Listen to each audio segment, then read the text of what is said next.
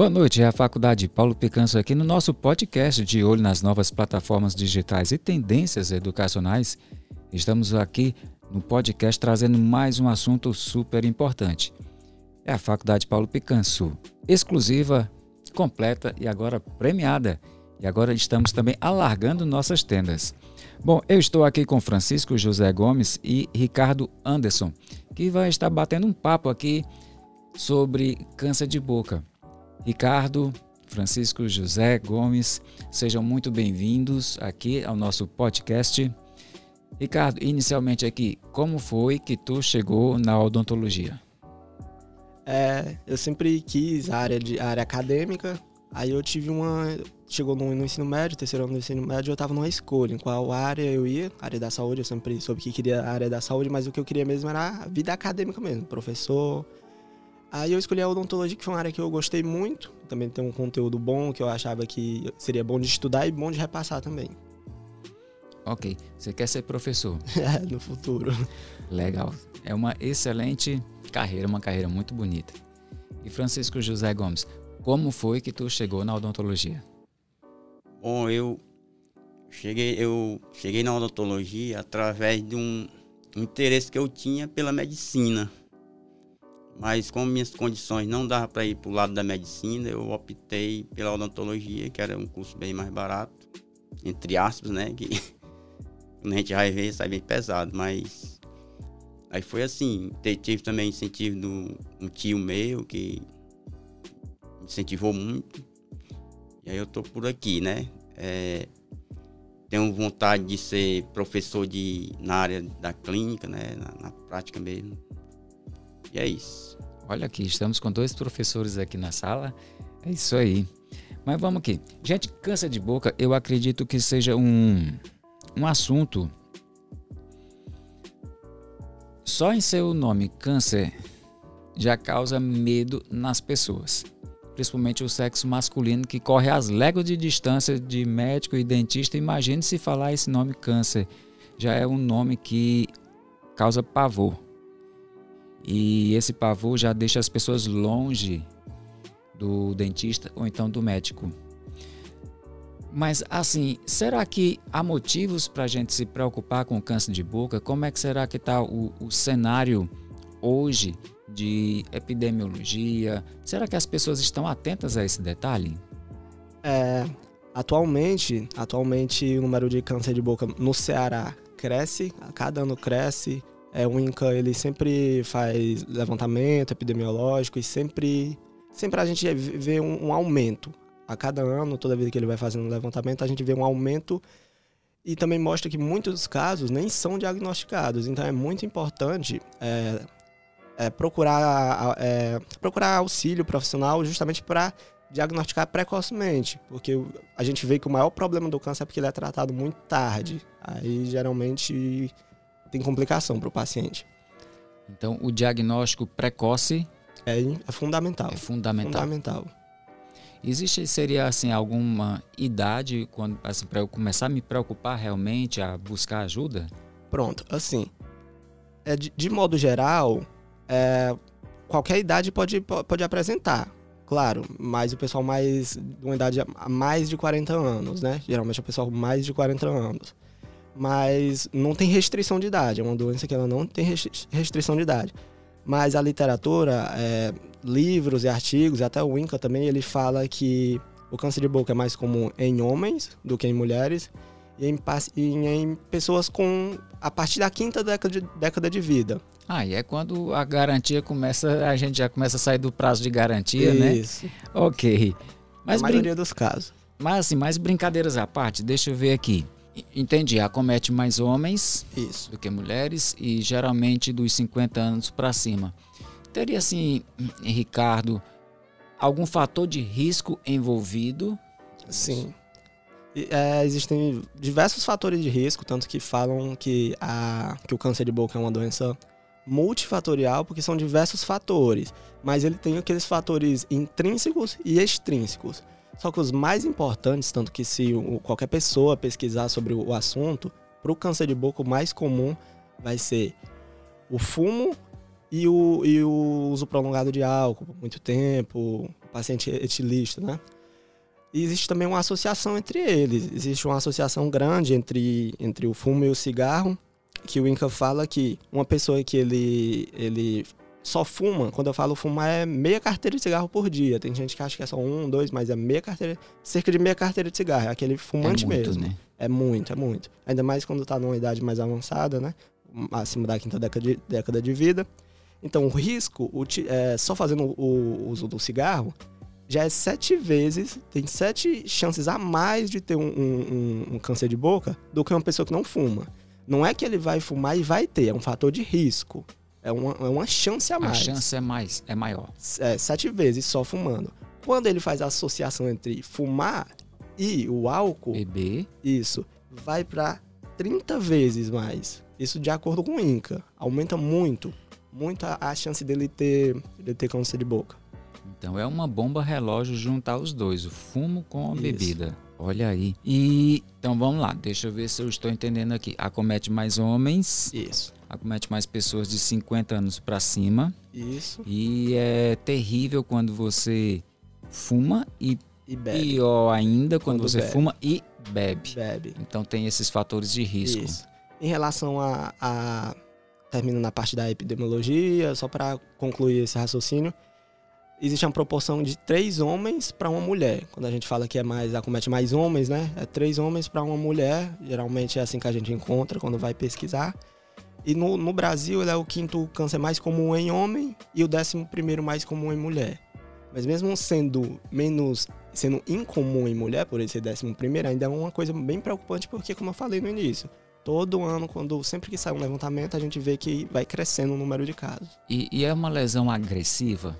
Aí que está o problema. Na maioria das vezes, o câncer de boca ele se apresenta em forma de úlcera não dolorosa. Aí que está o problema, porque o, é silencioso. exatamente, porque o paciente, como fui falar também pelo senhor no, no, início, o paciente tem medo assim de procurar dentista, né? Ainda mais quando há aquela úlcera, que é aquela lesão, né, aquela, aquele ferimento na boca, não causa dor. Então ele não vai procurar até não tiver em, em um aumento grande e ele cresce lentamente. É uma coisa que vai crescendo lentamente até pegar proporção maior. E o que atrapalha totalmente no, no diagnóstico, porque ele geralmente chega já em, em, um momento tardio, né? Já procura o, o profissional em um momento mais tarde. E, e, e, a gente pode até pensar assim que, pelo fato dele ser uma lesão indolor, uhum. silenciosa, ele vai crescendo, vai se expandindo e isso favorece o diagnóstico tardio. Exatamente. Porque quando a pessoa vai procurar é porque realmente já está incomodando. Já está incomodando. Aí que chega o, o, problema, né? Por isso que, como eu falei no início também, é fundamental o diagnóstico precoce. É fundamental que o pessoal tenha o conhecimento sobre o câncer de boca, pelo menos para saber quando ir. Quando ir procurar, porque como eu também falei, né? Grande parte não é nem notificado, não chega nem a ser diagnosticado. Legal, eu gostei. Então, quanto mais cedo procurar orientação de um profissional, melhor. Isso. E teria aqui, eh, vamos dizer assim, para o pessoal que está nos escutando, algum sinal de alerta? Quais são os sinais que a pessoa vendo no espelho ou sentindo, ela poderia ligar o sinal amarelo e ter que procurar um profissional? É como, como foi dito, quando ele vê uma, uma úlcera, úlcera assim, claro, é, tem muito, muito, muitas pessoas que não vão entender o que é uma úlcera, mas se ele vê um ferimento na boca que persiste por muito tempo, porque a gente tem úlcera que geralmente é uma úlcera traumática, tá, tá uma se né? exatamente, tá se alimentando, mordisca a bochecha, gera uma, uma, uma úlcera, mas essa úlcera, né, pode ser a afta, né, um exemplo bem clássico, ela, ela desaparece, ela some quando sete em sete dias. dias Agora, o, o, o início do, do câncer oral, ele não some em sete dias. Então é uma coisa persistente. Quando você tá com aquela lesão que ela não some, tem que procurar, tem que procurar um profissional da área da odontologia, principalmente. Mas claro, procurando qualquer área sempre é importante, mas a área da odontologia é uma, é uma, uma boa área porque ela vai saber encaminhar e conduzir bem. Isso é muito importante e principalmente porque eu pego um público de 50 anos para cima e muitas vezes esse público ele faz uso de prótese. Né? Será que existe alguma relação entre uma prótese, hum, digamos assim, mal adaptada, com ele pode gerar ser um fator de risco futuro para uma CA? Pronto, aí assim, é, essa questão ela vem levantada, sendo, sendo discutida há muito tempo, já faz muito tempo que ela vem sendo discutida. Muitos profissionais, eles dizem que sim, que, que prótese mal adaptada vai, vai ter a chance de ter um câncer de boca. Mas o que tem de pesquisa atualmente é que não. Uma prótese mal adaptada, causando é, algum atrito local, mesmo que cause ferimento, úlcera, ele não vai causar o câncer de boca. Mas é importante também que o paciente vá ao dentista para, claro, é, resolver o problema dele da prótese e também descartar qualquer problema, né? Mas, de modo geral, não. não tem, não, uma coisa não leva a outra. Prótese mal adaptada não vai causar câncer de boca. Legal. De uma forma geral, prevenir é sempre o melhor. É, é fundamental. É sempre a melhor conduta, a prevenção. Procurar o dentista regularmente. Né?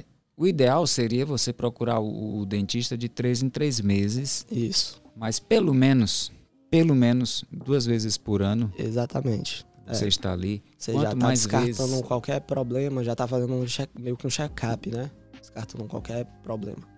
Isso seria até uma questão de cultura. Exatamente. E a cultura de estar tá visitando o médico, estar tá visitando o dentista, de estar tá fazendo check-up. Uhum. Isso é importantíssimo. E uma pessoa que nunca fumou, ah, nós conversamos aqui né, sobre o fumo, conversamos aqui sobre a bebida. Será que uma pessoa que nunca fumou ou bebeu pode ter um câncer de boca? Pode sim. É, embora essa pessoa é, assim, aproximadamente 97%, 97% dos casos está relacionado ao tabagismo. Mas existe uma pequena parcela dos portadores desta doença que não fumam. Nesse caso, existe alterações genéticas ainda em estudo relacionado ao aparecimento do câncer, mesmo que elas não usem Causas o álcool genéticas. e a, a droga. Né? É, o álcool e o, e o tabagismo, né, também. Isso também é, está relacionado ao é, as pessoas que não fumam também pode aparecer, mas é, um, é uma pequena parcela. Ainda bem né? que a parcela é bem pequenininha, Exatamente. o percentual é muito pequeno que isso pode acometer, né? E existe algo que a gente possa fazer para prevenir isso aí? é, a melhor forma de, de prevenção é manter-se afastado dos fatores de risco, né? Como a gente citou já desde o início. E em outras palavras, é não fumar e não beber. Além disso, é importante manter sempre uma boa higiene bucal e procurar atendimento médico, principalmente dentista, né? Sempre que houver alguma lesão persistente na boca, é, como por exemplo a afta, né, que o nosso colega citou. E é isso. Tem que procurar o, o cirurgião dentista para poder dia diagnosticar o mais rápido, mais possível, rápido possível, né, José? Isso mesmo. É isso aí. Aqui, assim, nós moramos no Ceará, terra do sol. A gente costuma dizer que aqui no Ceará nós temos duas estações né, uhum. né do ano. É, é, quente e pegando fogo. Isso. Mas vamos lá. Aqui nós vivemos na Terra do Sol. Exatamente. Será que o é certo? Não temos que discutir que o Sol é um, a exposição ao Sol é um fator de risco para o desenvolvimento de câncer de pele. E me veio aqui uma curiosidade.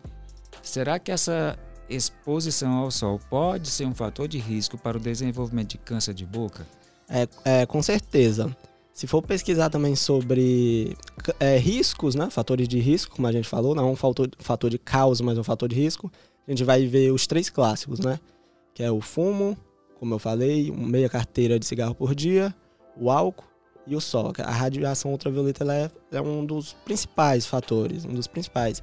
É tanto que geralmente se a gente for conversar com, com o pessoal que trabalha na oncologia, eles vão relatar que grande parte do, dos, dos, dos, pacientes que chegam é porque eles estavam é, trabalhando exposto ao sol, sem nenhum protetor solar, porque a gente conhece a realidade, né?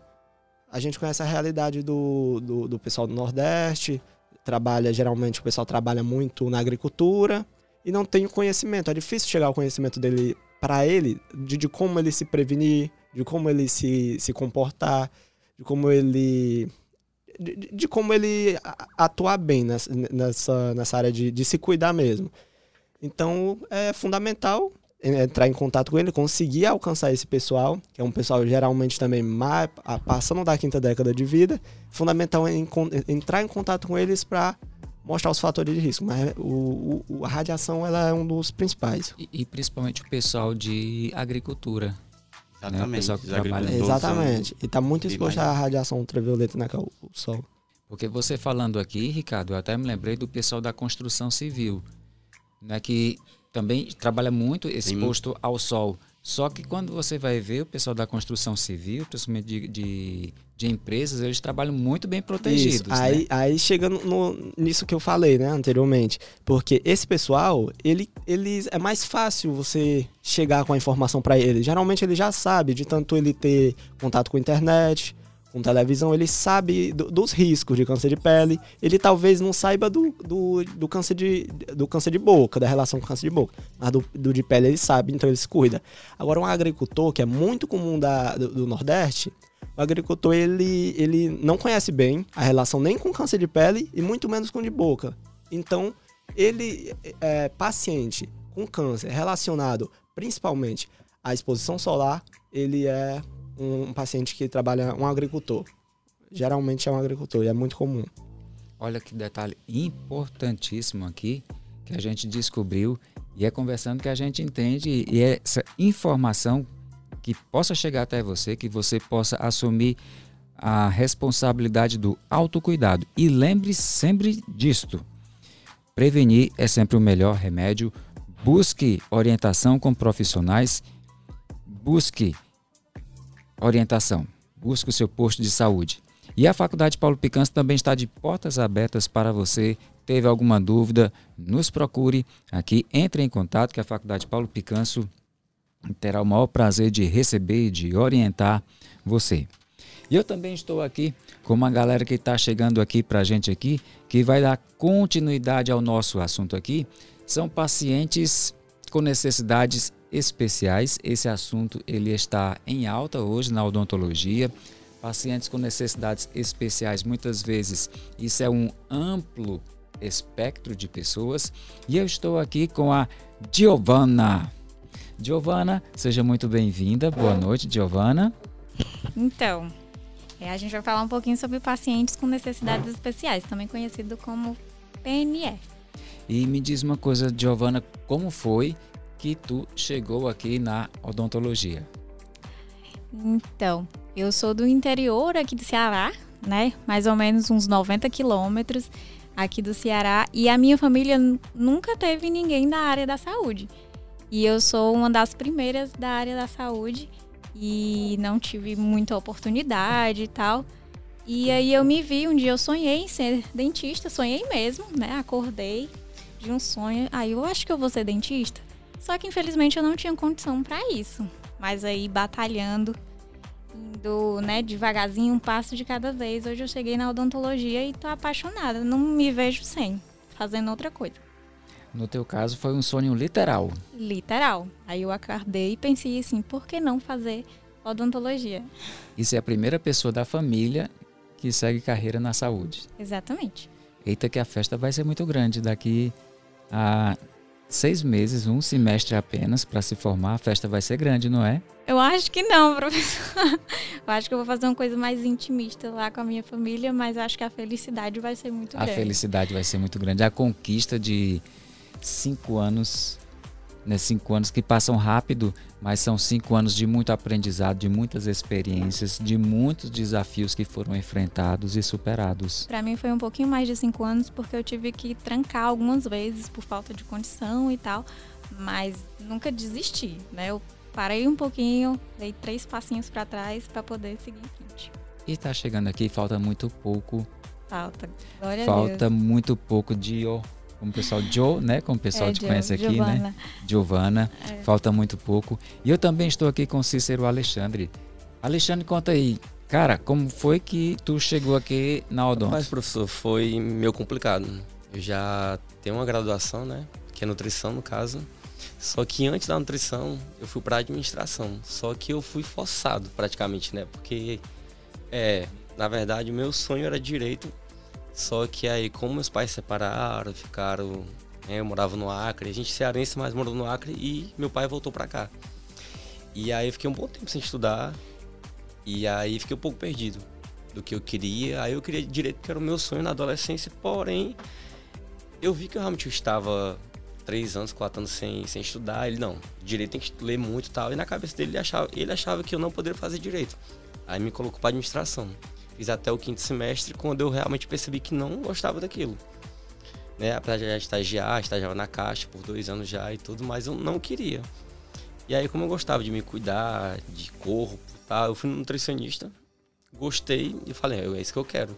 Aí me formei. Aí quando eu me formei, que eu fui pro mercado de trabalho, eu falei, não é isso que eu quero. E aí eu fiquei meio perdido, fiquei sem saber se eu ia fazer. Eu até pensei em fazer medicina. Aí eu queria ir para o Peru, para Bolívia, mas meu pai falou que dependesse dele, eu não ia para canto nenhum.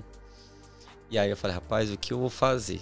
E eu já tinha pensado em odonto, tinha pensado em medicina veterinária, já tinha pensado em fisioterapia. E aí foi uma luta grande até eu decidir realmente que eu ia fazer odonto. E realmente deu certo. Graças a Deus, agora eu me encontrei. E Alexandre, eu acredito que uma palavra pode descrever que é coragem. Na verdade, quando eu decidi fazer novamente o curso de odonto, vários amigos meus, vários, né? Eu não conto nem no dedo, porque realmente disseram, cara, tu vai fazer outra faculdade. E eu falei o seguinte, a resposta, que até hoje eu falo para todo mundo.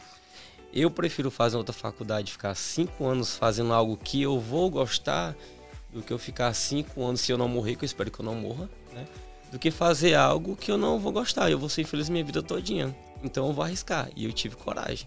Henry Ford, ele diz o seguinte: encontre um trabalho que você gosta de fazer e nunca mais você vai trabalhar na vida.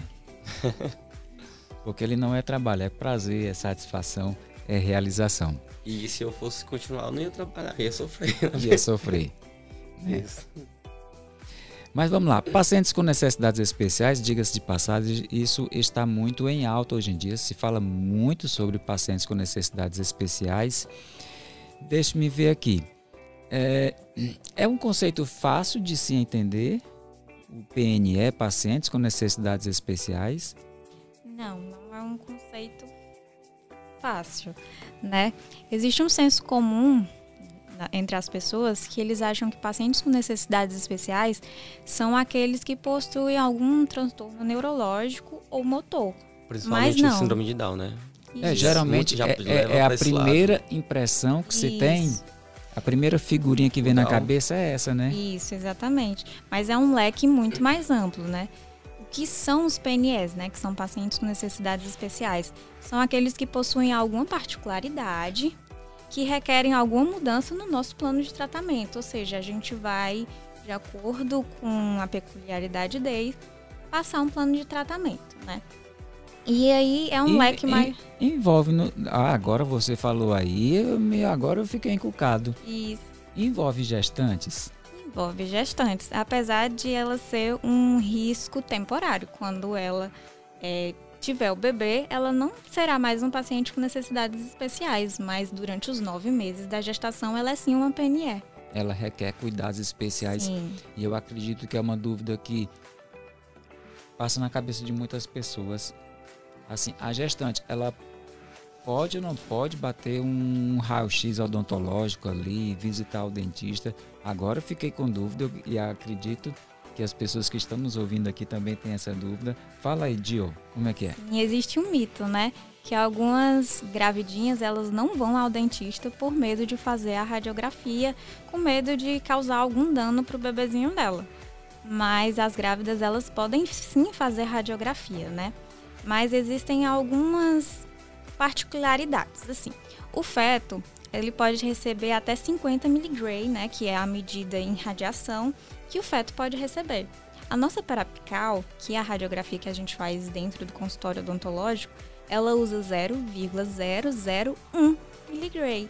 Então nós temos Ah, é em longe, base. né? Tá muito longe, não. Então nós temos bases científicas para dizer que a nossa perapical, que a gente usa no dia a dia no consultório, ela é segura para o bebê dela. Ou seja, ela pode fazer sim a radiografia, que vai ficar tudo bem com ela e com o bebê. Olha, então se ela pode fazer a radiografia, ela também pode fazer visitas odontológicas, ter um acompanhamento odontológico durante a, gesta a vezes, gestação, não é? Sim, ela pode e ela deve, né?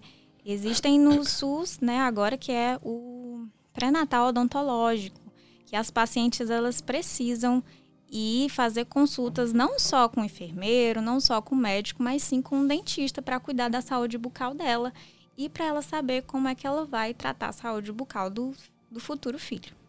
Olha como isso é importante, né? Então vamos lá. Eu já estou aprendendo aqui sobre a questão das gestantes, já estou aprendendo aqui sobre esse conceito de PNE. A primeira imagem que me vinha na cabecinha era a questão de pessoas com problemas neurológicos e que outro público se enquadra dentro desse conceito. A gente pode falar dos hipertensos, dos diabéticos, dos pacientes sindrone, sindrômicos, né, que é o que é a síndrome de Down, distúrbios sensoriais, que aí entra o cego, o surdo, o mudo, é, pacientes com alguma deficiência física, motora, e aí as alterações mentais e neurológicas que a gente tanto conhece. É que geralmente é o que mais chama vem à nossa mente quando fala de PNE, pessoas com problemas neurológicos, mas Pessoas leigas já pensam mais isso, né? Na verdade, né? Que não tem um conhecimento mesmo Mas nós, mais como, geral, como já vai estudantes direto de isso. dentistas, a gente pensa também, Também, né? sim. né, E tu falaste algo importantíssimo aí que eu me lembrei da professora Telma, né? Porque aqui nós temos aqui uma disciplina de Libras, né? linguagem brasileira de sinais e, e como é importante você conversar, né? Você dar um atendimento humanizado para o surdo, né? conversando no idioma que ele pode entender e como ele se sente valorizado com tudo isso aí. Professora Thelma, que trabalho lindo você realiza aqui na FACPP. É isso aí. É a Faculdade Paulo Picanso, exclusiva, completa e agora premiada. Vem com a gente, nós queremos realizar o seu sonho. Mas vamos ver lá. Joe e Xande, vocês falaram aqui um negócio que eu achei muito legal, pacientes diabéticos. Olha aí. Geralmente é um paciente que ele requer muito cuidado especial, não somente do dentista, como também da enfermeira, do médico do posto de saúde. São pacientes até do agente comunitário de saúde, precisa estar constantemente ali, não é cobrando, mas exercendo uma vigilância para esse, esse paciente.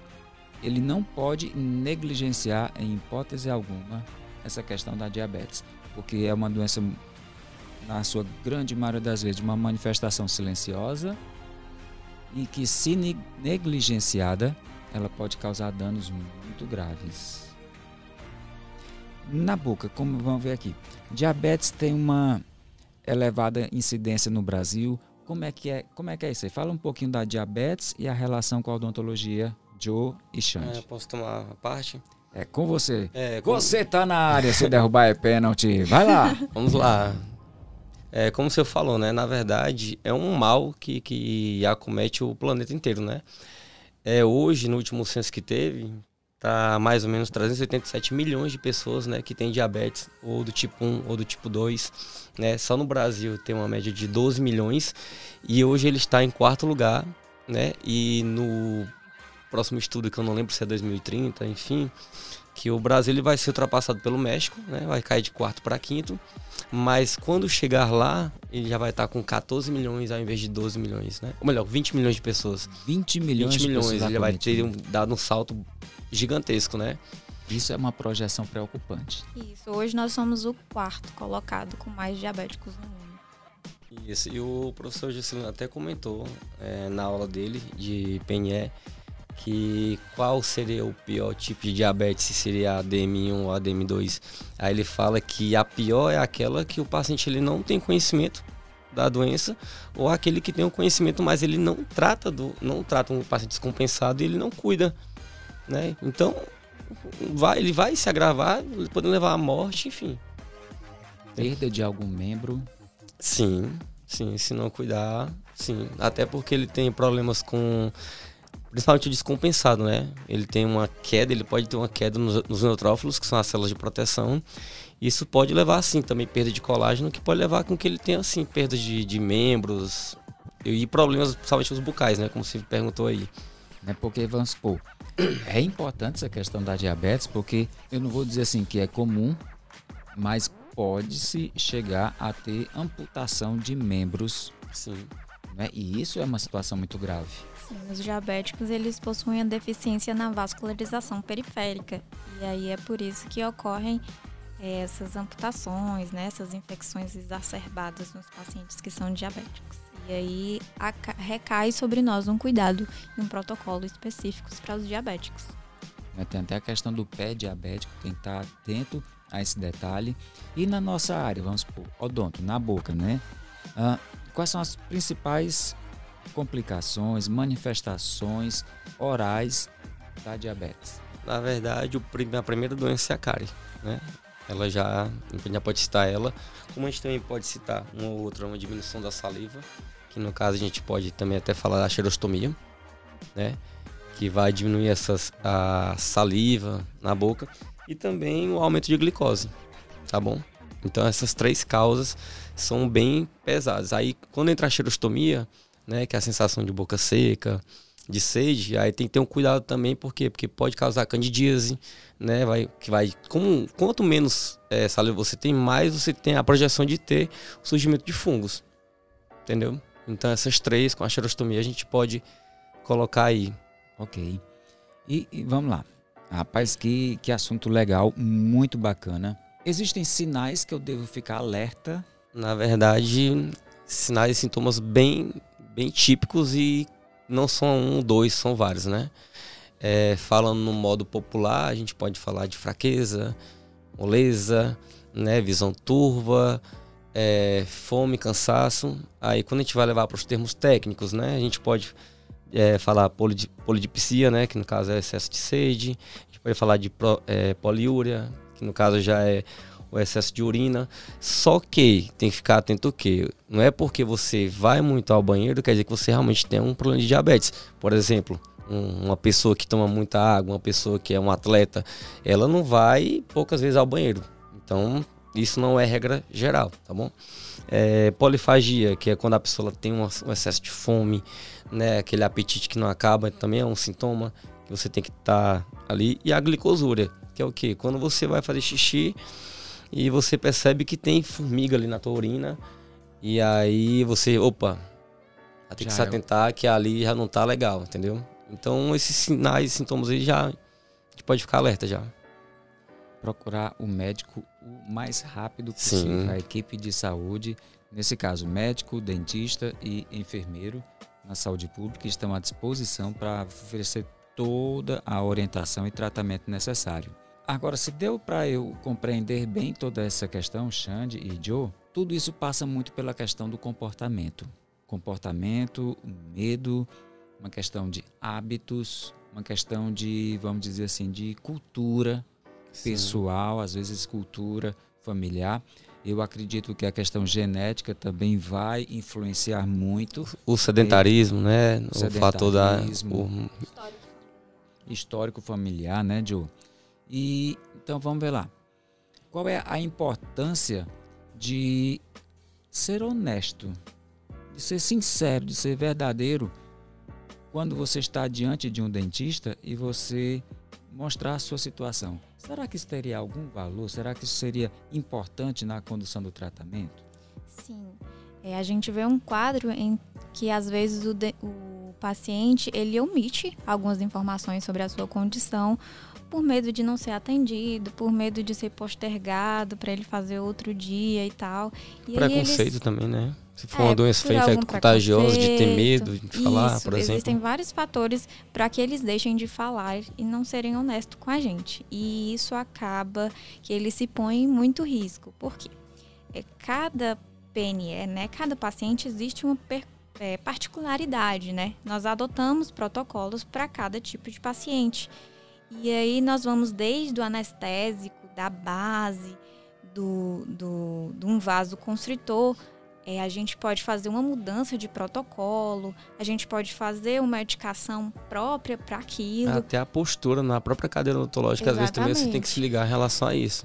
E aí, se o paciente não é honesto, a gente não vai adotar um protocolo que é específico para ele, né? Que a gente deveria cuidar melhor dele, né? E aí ele omite algumas informações e ele acaba se pondo muito em risco, né? A, a gente tem riscos como é, uma pressão alta ali na cadeira odontológica que a gente poderia evitar, né? Uma, uma pressão mais alta que o normal dele, né? Por causa da ansiedade, por causa que ele é hipertenso não compensado. O diabético, a gente adotaria um protocolo bem específico antes do atendimento, no atendimento e pós o atendimento.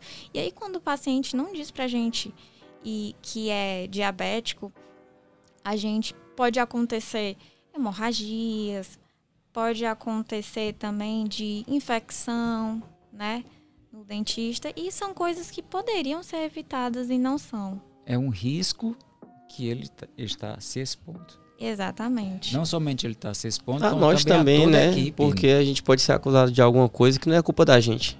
A gente pode, e às vezes a gente não está preparado também, porque a gente achava que seria um, um protocolo e na verdade teria que ser outro, né? E tudo que a gente quer é cuidar daquele paciente da melhor forma possível. Então não precisa ficar com medo quando for no dentista. Fale a verdade que ele vai ajudar. Que ele vai te ajudar da melhor forma possível. A gente só vai ter que mudar o protocolo de acordo com a peculiaridade dele. E dependendo da situação dele, se ele tiver totalmente descompensado, a gente nem atende também. A gente pode também não atender e deixar ele para um, um tempo, né? Um momento mais um adequado. momento mais adequado dele encaminhar ele ao médico mesmo dele para ver direitinho e tal, para depois ele retornar para a gente e a gente realmente poder iniciar que a gente o tratamento vai fazer, dele. Provavelmente vai pedir alguns exames, a gente vai mandar uma cartinha para o médico, referenciar e vai trazer de novo, mas ele não Isso. vai deixar de ser assistido. Só que o protocolo vai mudar um pouquinho tendo sempre em vista a segurança do paciente e a segurança de toda a equipe. Exatamente. Isso mesmo. Xande e Joe, nós conversamos aqui anteriormente com, falando sobre câncer de boca. Nossa. E se teve uma palavra que foi muito destacada aqui, foi sobre a questão do autocuidado, a questão da prevenção e também a questão de você procurar o quanto antes. E eu acredito que essas três palavras, prevenção, autocuidado e procurar o quanto antes é importantíssimo também para os pacientes PNE, pacientes com necessidades especiais. Eu aprendi, está com uns 15 dias, uma frase que eu acho fantástica, que seria excelente nesse momento. O pior lugar para você colocar a poeira é debaixo do tapete.